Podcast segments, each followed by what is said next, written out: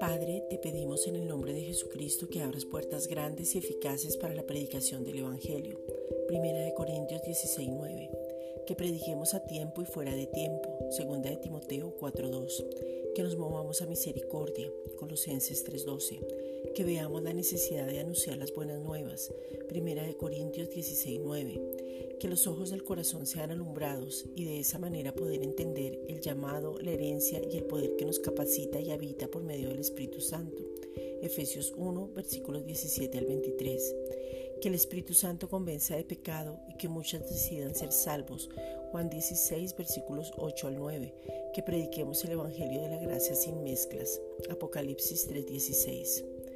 Padre, en el nombre de Jesucristo te pedimos que permitas que la iglesia avance de una manera sobrenatural para que se cumpla tu palabra que dice que el Evangelio es poder de Dios para salvación.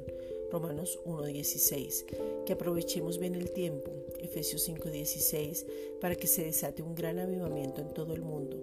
Que ese avivamiento sea manifestado con señales y doctrinas sin mezclas. Tito 2.1. Que podamos ser de influencia a todas las generaciones a través de tu poder sobrenatural.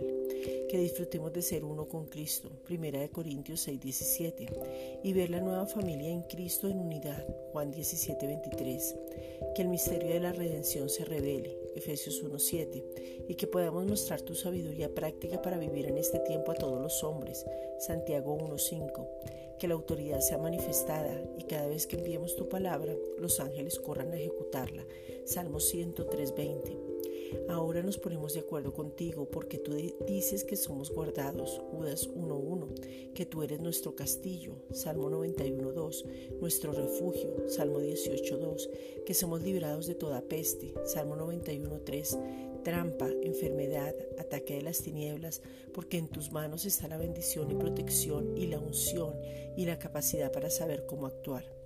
Tú ya nos bendijiste porque la bendición es Cristo mismo. Gracias Padre.